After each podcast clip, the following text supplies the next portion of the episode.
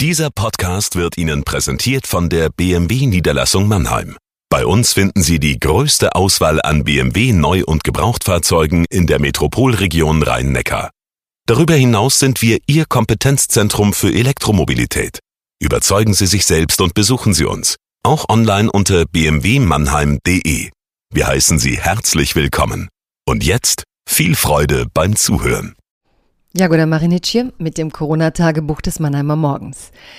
Ja, heute geht es tatsächlich noch einmal um Sarajevo und Srebrenica.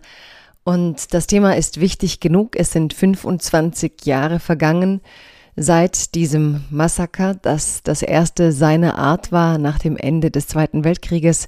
Und ich möchte Ihnen heute eine ganz, ganz besondere Galerie vorstellen, die ich besuchen durfte in den letzten Jahren und die das ganze Geschehen in Srebrenica auf eine künstlerische Art verarbeitet, eine Fotoausstellung voller alltäglicher, so erschrecklich das auch klingt, Szenen aus dieser Zeit, aus diesem Krieg, aus diesem, ja, auch Massengräbern.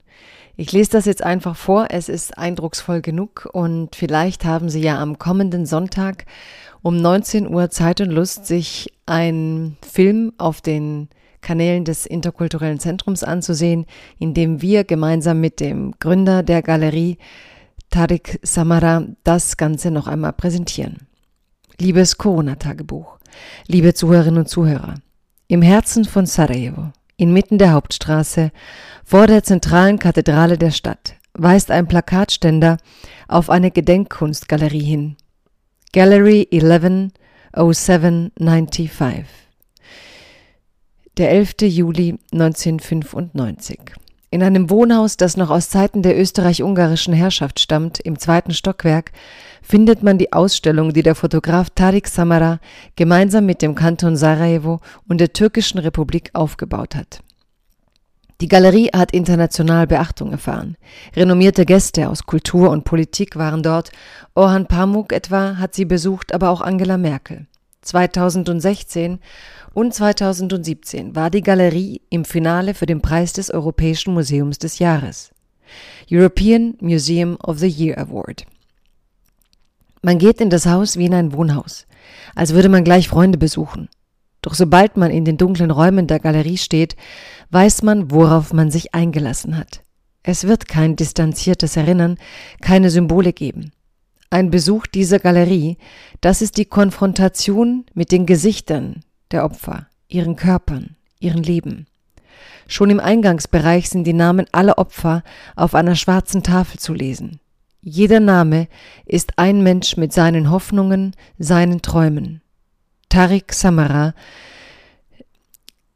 sehen in der Galerie jedoch nicht nur das Erinnern, Tariq Samara zeigt in der Galerie jedoch nicht nur das Erinnern, Sie wollen mahnen, sie wollen Licht werfen auf das Leiden unschuldiger Menschen und die Gleichgültigkeit der anderen. So steht es auf der Homepage.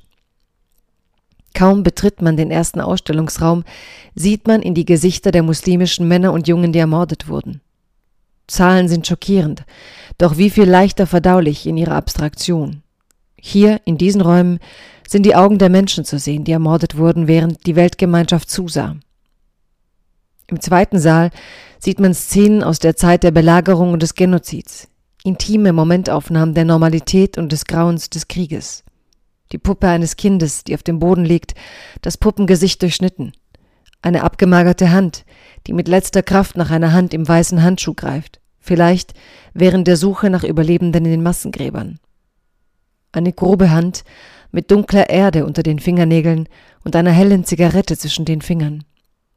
Selten wird das Grauen so alltäglich wie in den Bildern dieser Ausstellung, weil man als Zuschauer, der das nicht erlebt hat, Krieg und Vernichtung nicht mit Normalität assoziieren möchte. Sollten Sie je Bosnien-Herzegowina bereisen, was ich nur empfehlen kann, wenn Corona endlich vorbei ist, dann besuchen Sie diese Galerie. Tariq Samara, der Gründer der Galerie, hat dieses Jahr mit uns im Interkulturellen Zentrum kooperiert. Er hat uns gestattet, einen Kurzfilm zu zeigen, den er bereits vor den Vereinten Nationen gezeigt hat. Er wird ein Grußwort sprechen. Wo sieht er die Welt 25 Jahre nach dem Massaker von Srebrenica? Er bezieht sich auf Primo Levi, Das Video wird am Sonntag um 19 Uhr auf den Kanälen des Interkulturellen Zentrums ausgestrahlt. Sie können es jedoch auch ein anderes Mal ansehen. Nehmen Sie sich die Zeit. Es sind wenige Minuten, in denen man viel lernt. Empathie ist immer der Anfang von etwas Besserem. Das Bessere wäre auch, wenn sich auch die Europäische Union für diese kreativen Arten des Erinnerns einsetzt und die Hinterbliebenen in der Region nicht alleine gelassen werden. Kollektives Erinnern stünde so für das Gemeinsame in Europa, nach einer Schreckenszeit, die so in Europa nicht hätte geschehen dürfen. Bleiben Sie gesund.